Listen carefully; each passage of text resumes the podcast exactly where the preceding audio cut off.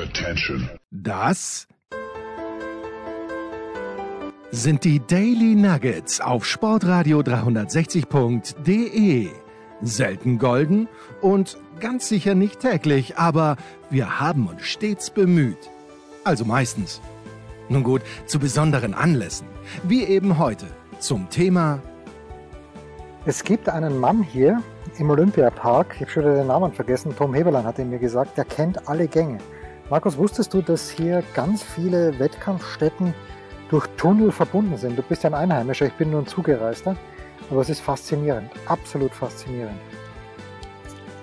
Das wusste ich natürlich nicht, weil ich ja noch nie, äh, wobei das stimmt nicht. Ich äh, hatte aber bislang tatsächlich nur im Olympiastadion beruflich zu tun, wenn ich mich jetzt nicht täusche. Und insofern im Olympiastadion braucht man ja für, für nichts eigentlich einen unterirdischen Gang.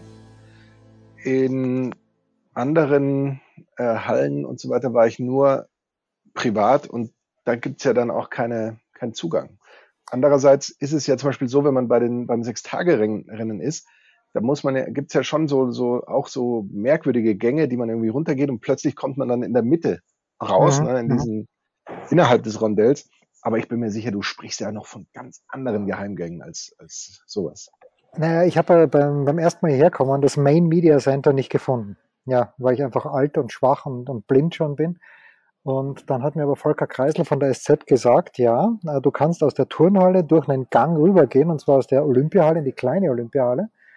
Äh, Das ist wirklich also absolut faszinierend. Ich meine, hier herunten würde der EHC trainieren. Bin, weil das hat mir der Christian Winkler auch gesagt, bin mir nicht mehr ganz sicher, ob das, ob hier herunten wirklich eine Eisfläche wäre. Aber es ist absolut faszinierend. Meine Frage an dich ist, Markus, wenn du im Olympiastadion zu tun gehabt hattest beruflich, was war das nochmal? Welche Sportarten Das hast du äh, dort gemacht? Fußball. Ne. Da wurde, da wurde früher tatsächlich auch mal, auch mal Fußball gespielt, wobei ich, ich bin jetzt gerade ganz schwer am Überlegen, äh, ob ich dir einen Bären aufbinde, aber ich glaube, es, es hat gerade noch so, gerade noch so hingehauen. Mit der letzten, mit ein bisschen der letzten Saison oder vielleicht bin ich da auch in, in einer, in einer arglistigen Täuschung verwickelt in diesem Moment. Äh, Moment, vor allem, letzte, letzte mir, Saison, vor allem der, mir gegenüber. ja, der, der Letzte 60er Saison wäre der ja Bayern? 2-5, 2-6 gewesen. Ja, aber der Ja, 60er die oder der letzte Bayern? Saison der, bitte? Die letzte äh, 60er oder Bayern? War das nicht fast gleichbedeutend? Nee, Moment, die 60er haben doch danach dann nochmal gespielt, oder? Nee, haben die danach nochmal da gespielt? Wo ich was damit zu tun hatte. Oh, das ja. sind jetzt ganz schwierige Fangfragen um diese Uhrzeit. Äh, ganz, ganz schwierig. Ähm, du warst nicht zufrieden mit der Kameraführung beim Beachvolleyball. Warum? Ich habe nichts gesehen, weil ich war live vor Ort und ich finde die Location großartig. Aber du warst nicht happy mit der, mit der Führung. Die, die, die, die Location ist großartig und, und schön, dass du so uns allen reindrückst, dass du so ein Event-Hopper bist Ja, und mit, mit dem. Helikopter. Mit dem Helikopter zwischen äh, Königsplatz, Olympia-Anlagen und äh, ähm, Ruderanlage und Ruderregatta, Scheiße. ja. Und ich, und ich habe auch gehört, dass du sogar bis nach Rom zum Schwimmen ab und zu jettest, um da aber nur kurz von oben drauf zu gucken. Zum Glück ist da ja kein Dach. Also das es spricht natürlich für dich, dass du, dass du der, der Franz Beckenbauer dieser Spiele sozusagen bist. Ähm, aber was, was mich halt tatsächlich gestört hat, war, dass, dass das too much war. Also ich habe das ja auch getweetet, das hat, glaube ich, genau keiner beachtet. Und Ich habe hat ich, ich, hoffentlich geliked. Habe ich es beliked? Ich hoffe. Natürlich nicht, natürlich nicht. Aber ähm, ich finde es halt total ätzend, während eines Ballwechsels äh, die, diese Krankamera äh, die Perspektive ständig zu, zu ändern und sowas. Dann sieht man nicht, ist da der Block noch dran gewesen? Ist der überhaupt, hat den überhaupt irgendjemand geschlagen? Fliegt der überhaupt irgendwie ins Feld? Weil, weil die Kamera ist so ständig in Bewegung und, und äh, ich war zumindest davon, von mir aus nennen wir es überfordert oder irritiert. Eins, eins von beiden. Man kann sich das gerne aussuchen. Ja, mir ist es beim Klettern ein bisschen so gegangen. Beim Klettern war die Kamera aus meiner Sicht zu nah dran. Du hast nicht gesehen, wo er oder sie gerade in der Wand drin hängt und hast auch nicht erkannt, äh, die, die Schwierigkeiten, die dann damit verbunden sind, ob er jetzt im Überhang war oder nicht. Ähm, aber live muss das, das Klettern habe ich leider nicht live gesehen. Live muss das Klettern fantastisch gewesen sein. Und was ich auch nicht gesehen habe, ist Tischtennis leider noch nicht. Und ich glaube, ich werde auch irgendwie das nicht mehr Weil du zustande selbst kriegen. mitspielen musstest. Das ist korrekt. Ich konnte, Timo Boll, ich konnte Timo Boll nur aus der Weite sehen, weil ich drei Tische weiter selbst auftrumpfen musste. Ja, ja. Ich dachte auch nur aus der Weite sehen, weil du ihn so hinter die Platte gedrückt hast, mit deinem druckvollen Schmetterspiel, dass du ihn eigentlich kaum zu Gesicht bekommen hast, weil er immer nur ganz hinten. Ah. Nennt man das dann auch Spielfeldrand? Oder wie nennt man das beim Tischtennis, wenn man einen da hinten quasi schon an die Bande drückt? Das in die Ballonverteidigung reindrückt, meinst du? In die Ballonverteidigung? Naja, also das ist ja diese, diese hohen Bälle, die zurückgespielt werden, das haben wir ja früher gelernt als Ballonverteidigung. Oh, stark. Ja, also es ist, glaube ich, ein gängiger Begriff. Ich hoffe auch in Deutschland, aber in Österreich ist, äh, wenn du Ballonverteidigung beim Tischtennis sagst, ist ein absolut gängiger Begriff. Ich habe noch nie behauptet, mich im Tischtennis auszukennen. Ich wollte jetzt nur einfach so ein bisschen polemisieren, sozusagen. Ballonverteidigung finde ich toll. Was ich ja auch Besser als finde, Bogenlampe. Tausendmal besser als Bogenlampe. Oh, ja, Bogenlampe bitte. ist ganz schlimm. Bogenlampe ist ganz schlimm, ja. Äh, aber du kannst ja auch nicht sagen, äh, da kommt jetzt eine Ballonverteidigung rein oder raus aus dem Strafraum oder in den Strafraum. Doch, das werde ich jetzt. Ich, ich werde es am kommenden Wochenende ausprobieren. Am lebenden Zuschauer. Äh, mach das bitte. Die, die, die Ballonverteidigung des ersten FC Kaiserslautern hat nicht funktioniert, leider.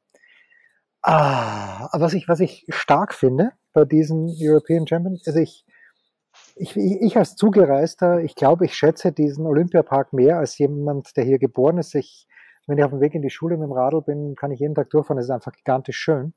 Aber was mir dann auch taugt, ist, dass ich, äh, mir sind Automarken ja im Grunde genommen komplett pari. Ich fahre ein Auto, das, äh, das mich stabil von A nach B bringt, mehr brauche ich nicht. Aber ich finde es gut, dass sich BMW engagiert hat hier. Ganz ehrlich. Also, ähm, weil ich bin mir sicher, dass da andere Autobauer, ich möchte jetzt keine Marken nennen, aber wenn man die gefragt hätte, übrigens München, in Sichtweite des, äh, der BMW-Welt, da könntet ihr euch präsentieren und dass dann BMW Kohle auf den Tisch gelegt hat, hoffentlich viel Kohle und sagt, nee, das machen wir, finde ich sehr anständig. Bisschen Lokalpatriotismus muss sein. Alles andere wäre natürlich auch ein bisschen hart gewesen. Es ist ja so, dass BMW damals bei den Olympischen Spielen auch mit dabei war, wie ich gehört habe, ähm, auch mit Elektroauto-Prototypen, die sie aber danach, glaube ich, ähm, wieder äh, verschrottet haben oder so. Äh, und BMW war ja, war ja Sport in vielen Fällen oft zu prollig und jetzt wollten sie dann beim Fußball ja bei den Bayern plötzlich doch wieder rein und ich glaube, dass sie im Moment sich da kaum ein, ein Sportengagement gerade in der Nähe nehmen lassen, dass sie klar, ähm, Tennis und, und Golf, das war ja schon immer so eine, das vermeintlich bessere Klientel, das, das man da bedient hat. Aber ähm, das, also dieses Sportengagement habe ich den Eindruck zumindest versucht, BMW seit Jahren ja schon eher wieder zu forcieren. Und insofern war das dann relativ logisch. Bist du eigentlich der, ähm, der dieses BMW, ähm, wie nennt man das, Diskus-Rückholfahrzeug steuert. Ja, genau, genau. Äh, das ist faszinierend. Bist du da drin vielleicht sogar?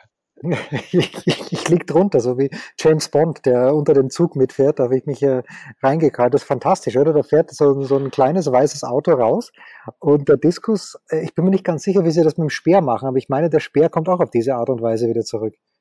Fantastisch, es ist, es ist so groß. Und ähm, das ich, ist dann so ein ferngesteuertes Langholzfahrzeug, mit dem der Diskus kommt. das ist also das ist spitze. Also ich, ich, ich genieße es sehr hier. Ich finde es schade, was heißt schade, es ist auch gut, dass es dann irgendwann mal vorbeigeht, weil auf ewig kann es nicht dauern. Aber ich, äh, ich, ich finde das ganz, ganz groß. Nur die, diese Bahnradgeschichte da an der Messe draußen, das war ein kleines bisschen zu klein auch, zu wenig Zuschauer. Die Bahn ja halt dann kürzer als gewohnt. Okay, der Sport war selbstverständlich gut, aber alles in allem großartig. Ich fürchte nur, dass du immer wieder Einkommen genau nichts gesehen hast live. Äh, live vor Ort natürlich tatsächlich nichts gesehen. Ich habe mich nur gefragt, warum hat man Bahn nicht im, äh, in der Olympiahalle äh, fahren ja, lassen? Weil die Turnen ist, weil die Turnen ist. Ja. ja, aber warum hat man die Turner dann nicht woanders hingeschickt? Das, Turnen könnte man ja tendenziell noch eher in irgendwelchen anderen Anlagen erledigen. Ich weiß nicht, was im Moment im Eisstadion los ist, zum Beispiel? Hätte man also da nicht glaub, Turnen machen können? Oder? Ich glaube, ich sitze gerade unterm Eisstadion.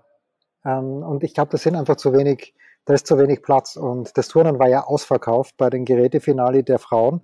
Jetzt ist es sehr gut besucht. Das ist gerade ähm, Mannschaft der Männer, die deutschen Turnen gerade.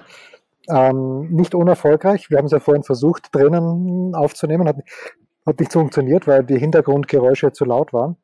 Ähm, aber Turnen, da waren ja 10.000 Leute am Sonntag. Und äh, beim Bahnradfahren waren 1300, glaube ich, die Tribünen, die ab und zu voll waren.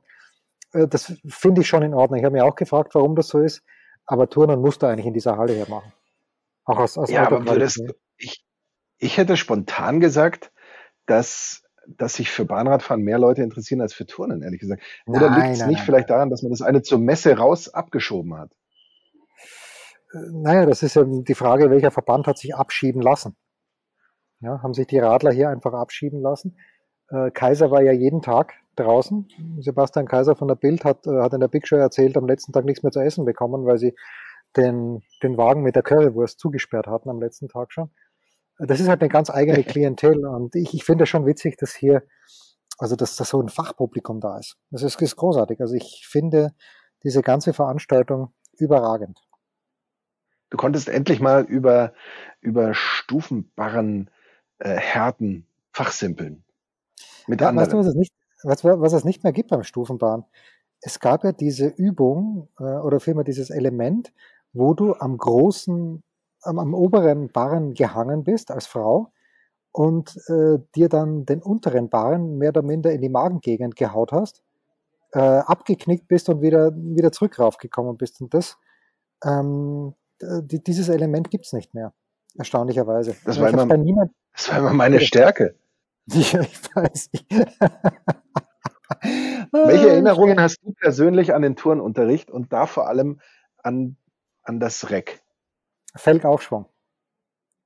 Felgaufschwung, Felgaufschwung geht ganz ja noch, aber den Umschwung habe ich. Umschwung vor allem.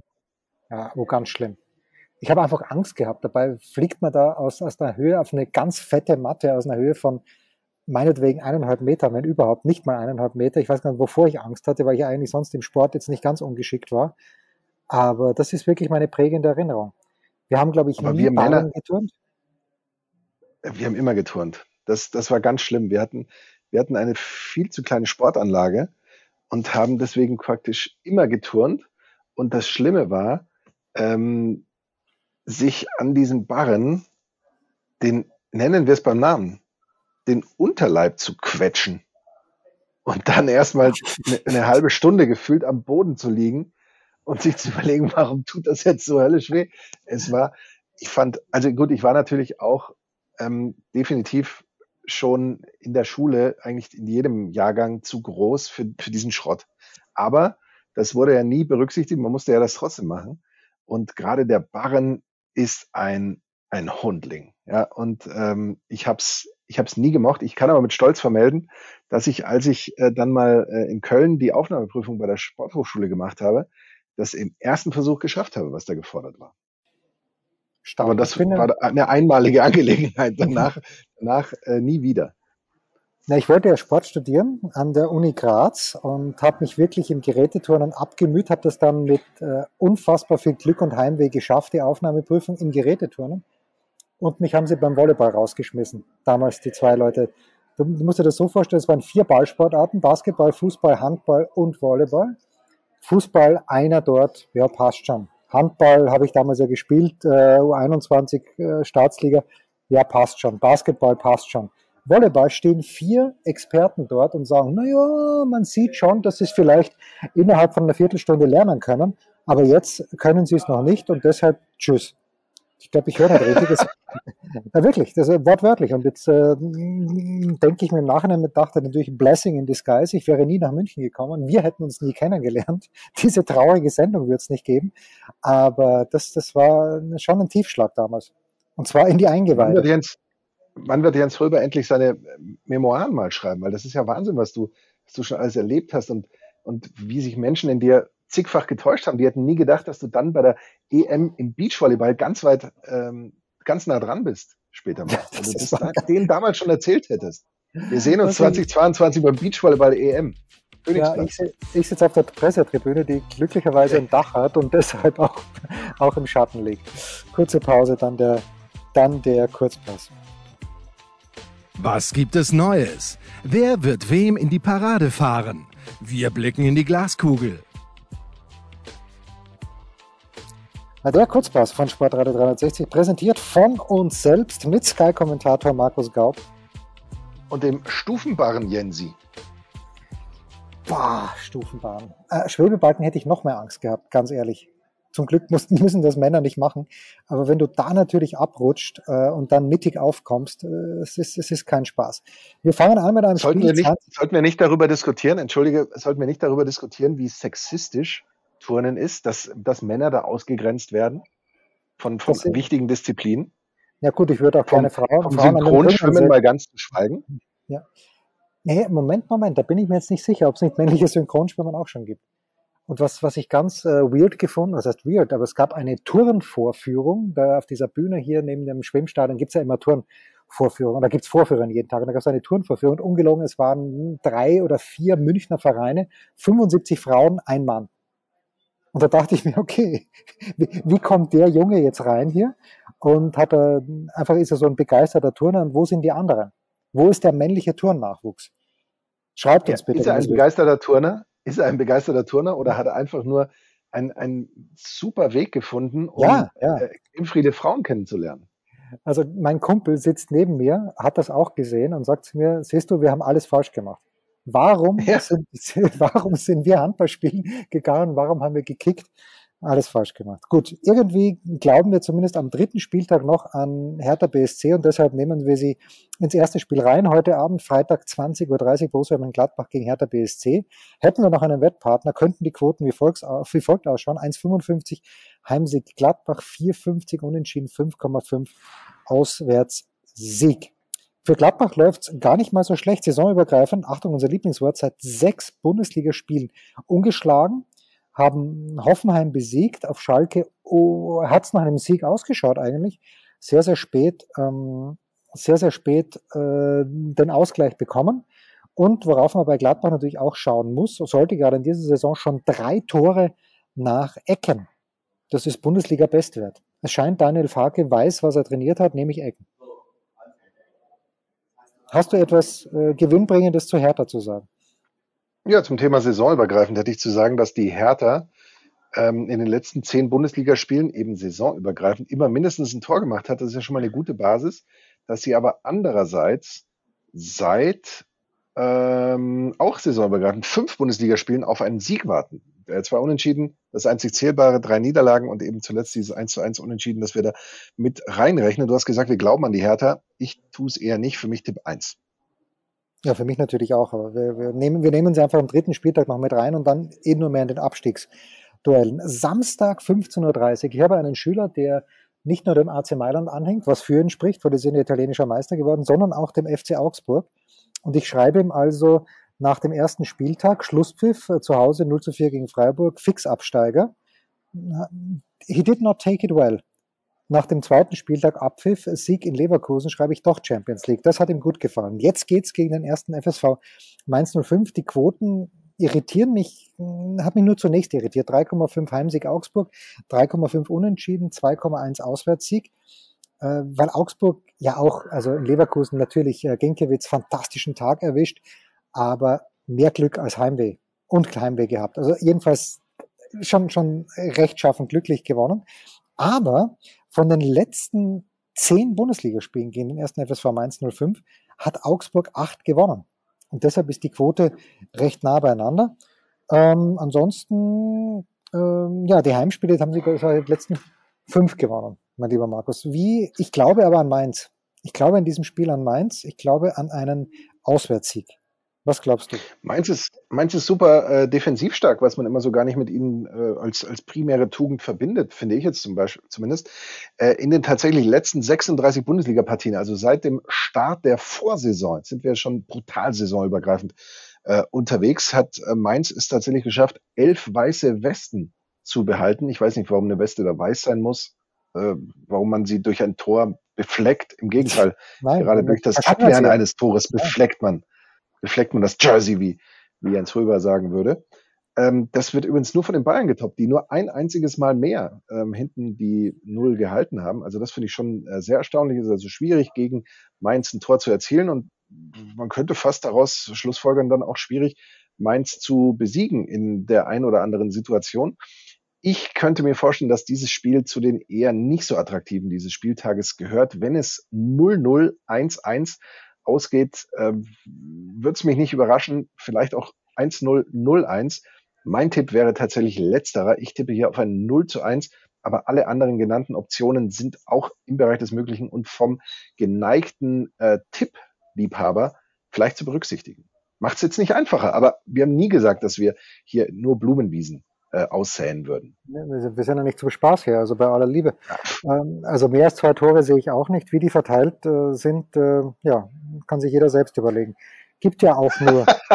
die, das, die Ergebnisse entnehmen Sie der Tagespresse. Ja, gibt dann nur ein 2-0, 1-1 oder 0-2. Also ich meine, das, das, das sind die drei Optionen, die es gibt. Wir werden uns daran messen in der kommenden Woche.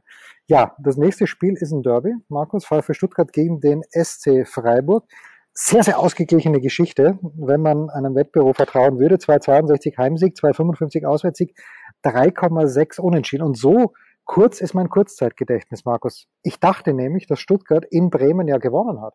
Aber nein, der ganz späte Ausgleich. Ich erinnere mich noch an die Proteste der Stuttgarter. Also auch da nur 2 zu 2, muss man sagen. Jetzt, ich, ich habe den Live-Ticker am ersten Spieltag, glaube ich, nicht richtig gelesen weil im einen Live-Ticker hieß es, dass äh, Leipzig klar unterlegen war, dass Stuttgart das gewinnen muss. Und dann sagt mein anderer Live-Ticker, Leipzig hatte 800 Prozent Ballbesitz, war 82 Minuten im Strafraum der Stuttgarter und es ist ein Wunder, dass die das Spiel nicht gewonnen haben. Das kann ich nicht lesen, aber ich sehe in diesem Spiel dann doch einen relativ ungefährdeten 2 zu 0 Auswärtssieg für den FC Freiburg. SC Freiburg natürlich. Ja, Freiburg hat ja auch die letzten vier Bundesligaspiele gegen den VfB Stuttgart gewonnen. Ähm, davor sah es ein bisschen anders aus, aber davor, das ist dann zu saisonübergreifend, um dann tatsächlich noch irgendeinen äh, Wert zu haben. Für mich auch die Freiburger favorisiert und Tipp 2 wäre für mich auch kurze Rede, kurzer Sinn. Auch das ist ab und zu möglich. Natürlich. So, und das Topspiel Samstag 18.30 Uhr der erste FC Union Berlin gegen Rasenballsport Leipzig. Ähm, Quote für Leipzig immer noch knapp an der 2 dran, 2,05 und 3,6 Heimsieg Union, 3,5 Unentschieden. Also Union ist dermaßen stabil. Ich habe mir ja immer gewünscht, Markus, auch durch deine Erzählungen, dass du, als du bei den Förstern warst, wie, äh, ja, wie gut die Atmosphäre dort ist, dass sie mal aufsteigen. So, jetzt sind sie aufgestiegen und ich hatte die große Befürchtung, dass die sofort wieder runtergehen. Aber das ist doch ein absolut stabiles Team mittlerweile äh, geworden. Hat die erste, erste Runde die Hertha besiegt, jetzt ein schmuckloses Unentschieden äh, aus, äh, aus Mainz mitgebracht. Und ich glaube, ich glaube, dass die dieses Spiel gewinnen werden und dass der Leipziger Fehlstart damit komplett ist. Wie siehst du das? Ja, Union hat ja die letzten drei Bundesliga-Duelle jeweils mit 2 zu 1 äh, gewinnen können mit Leipzig. Äh, andererseits hat Leipzig im Pokal ja dieses Halbfinale auch übrigens interessanterweise mit dem Ergebnis 2 zu 1 für sich entschieden. Äh, du hast gerade gesagt, äh, Union neun Ligaspiele ungeschlagen mit vier Punkten nach zwei Spielen, bester Saisonstart seiner Geschichte. Auf der anderen Seite eben RB Leipzig mit drei äh, sieglosen Pflichtspielen. Da gehört ja auch noch dieser ominöse Supercup das Schlimmste übrigens, was ich finde, ist, wenn man es noch Supercup-Finale oder Supercup-Endspiel nennt. Es ja, gibt kein Supercup-Halbfinale oder so. Also es ist einfach der Supercup. Es ist für mich äh, ein, ein, Titel in An- und Abführung. Aber ist ja egal, das war ein Spiel und äh, sie haben es verloren. Und in, insofern drei Pflichtspiele sieglos. Erstmals übrigens seit RB Leipzig dem Profifußball angehört, sind sie tatsächlich drei Pflichtspiele sieglos. Das muss man sich auch mal vorstellen. Ähm, Timo Werner wurde gefeiert für sein unfassbar geiles Tor. Irgendwie in den Winkel hat er das geschraubt oder so. Oder war es vielleicht am Ende doch nur ein, ein, ein Aussetzer Abstand. des Torhüters? Also sei mal nicht böse. Dieses Ding, äh, das, da darf man sich noch nicht mal drüber freuen, wenn man aber dass er danach im, im Interview auch sagt, dass er hier ja seine Weltkarriere begann oder irgendwie so ähnlich äh, oder zum Weltstar reifte, äh, gut, das ist Selbstbewusstsein. Das muss man natürlich haben. Für mich ähm, ist das ein sehr interessantes, bis gar nicht so einfach vorherzusehendes Spiel. Ich würde als, als Mutiger, würde ich sagen, ähm, sobald ich, ich sehe, dass in meinem Kühlschrank ja so zwei, drei ähm, Semmeln mit veganer Wurst ähm, beheimatet sind, ich also ein bisschen Geld habe, das ich setzen kann, Tipp eins. Ich finde, Tipp eins wäre für mich das äh, knackigste. Äh, wenn Leipzig das Glück ein bisschen hold bleibt, ist natürlich alles andere auch möglich, aber wir lehnen uns heute aus dem Fenster. Das, das ist unser Job, Jens. Da müssen wir durch. Tipp 1. Und vor allem die Hörer auch. Ja, apropos Timo Werner, da hatten wir Guido Schäfer in der Big Show.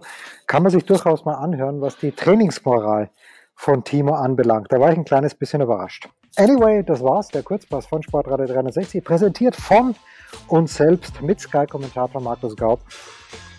Und mit dem Stufenbarren Jensi. Rausschmeißer gefällig? Gerne, denn spätestens seit dem ersten Buch Otto gilt auch bei uns Eintritt frei. Also ich werde an diesem Wochenende, Markus, wahrscheinlich wirklich auf den Stufenbahn gehen müssen, weil das Wetter ist nicht gut angesagt. Ich werde ganz schnell mal für zwei Tage nach Kitzbühel fahren, wollte eigentlich Radfahren gehen, aber du bist der Mann der Berge mittlerweile. Ich glaube am Wochenende sehr überschaubar das Wetter. Ich kann nur sagen, dass in der Nacht von äh, quasi heute auf morgen zum Zeitpunkt der Ausstrahlung, also Freitag auf Samstag, soll es relativ unfassbare Mengen Regen hier runterhauen. Da bin ich mal sehr gespannt, wie viel es dann wirklich wird.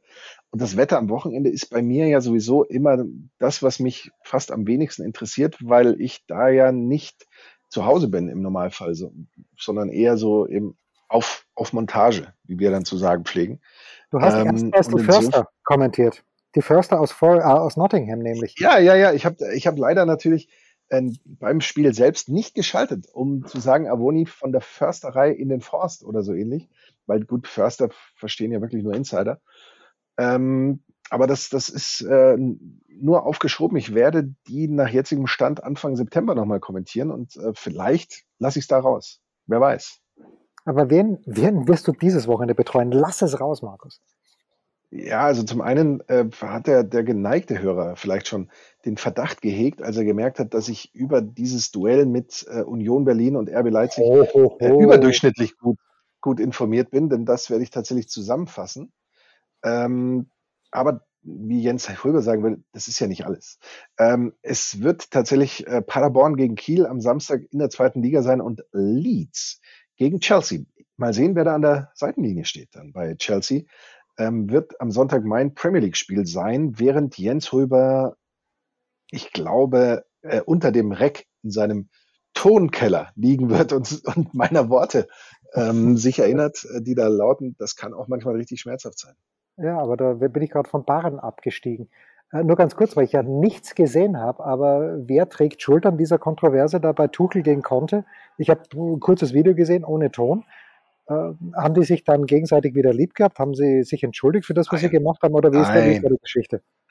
Nee, im Gegenteil. Also es, es gab ja da so mehrere Stufen und ungeachtet der Sachen auf dem Feld und dass sich Chelsea bei beiden Toren aufgeregt hat. Sie hatten beim einen vorne gerne im Foul gesehen. Das Foul gab's, war aber doch relativ lange her. Man kann die Szene dann sicherlich danach auch verteidigen.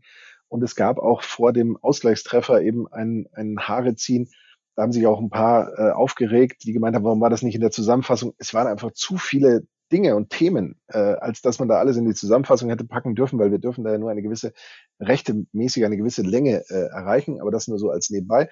Äh, und es gab eben so verschiedene Stufen. Es gab diesen äh, zum ersten Mal auffällig diesen Jubel beim äh, 1 zu 1, ähm, als Conte so in Richtung der Bank von, von Chelsea jubelt, während sich Chelsea eben noch aufregt, weil sie ein Foul vorher äh, gerne bekommen hätten, das auch eins war, das aber nicht als solches gegeben wurde. Und da sind sie beide so an der Höhe der Mittellinie tatsächlich zusammengerauscht.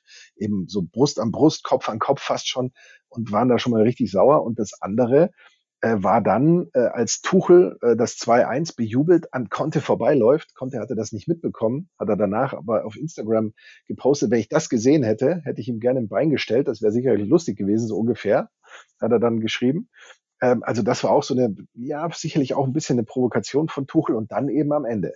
Äh, Handshake, Conte schaut Tuchel nicht in die Augen, der findet das nicht gut, hält seine Hand fest, lässt ihn also nicht wieder raus. Conte regt sich darüber auf die beiden rauschen auch wieder zusammen, wo man sagen kann, da war sicherlich Tuchel eher der Aggressor, weil ich glaube, dass es beim Handshake schauen sich nicht immer alle in die Augen und gerade wenn man sich äh, nicht ganz grün ist, aber das wäre dann so eine ganz nette Geste gewesen, dass die beiden sich dann äh, überhaupt auf sowas einlassen, nicht im Griff haben, muss ich ganz ehrlich sagen, finde ich sehr beschämend ähm, und hat für mich auch da hat wirklich nichts zu tun. Da bin ich völliger Partypooper und so sehr man engagiert und intensiv dabei ist, man muss schon dann auch erkennen, wo, wo die Grenze ist und wo es dann auch mal durch ist. Und auch wenn ich den, den Handshake nicht von Herzen meine, muss ich ihn machen und dann geht man auseinander und man kann sich ja danach auch wieder beschimpfen, wenn man will.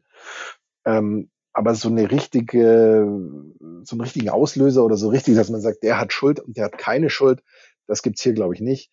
Am Ende, dass das nochmal eben in der roten Karte gipfelte, weil vorher gab's ja nur die gelbe ähm, bei diesem Zusammenrauschen in der Mittellinie, ähm, dass das zur roten Karte führte, war sicherlich äh, auf diese Tuchel-Nummer äh, zurückzuführen, der eben beim Handshake dann nicht mehr ausgelassen hat, sondern die Hand festgehalten hat und ihm andeutet, schau mir in die Augen. Schau mir in die Augen, Kleines. Ja. Ist aus, ist aus irgendeinem Film. Ich glaube, Humphrey Bogart hat es gesagt. Ja, ein, ein, ein, Klassiker. Ja, bitte, ein Klassiker. Na, so gehen wir ins Wochenende mit einem Klassiker. Das waren die Daily Nuggets auf Sportradio 360.de. Ihr wollt uns unterstützen? Prächtige Idee!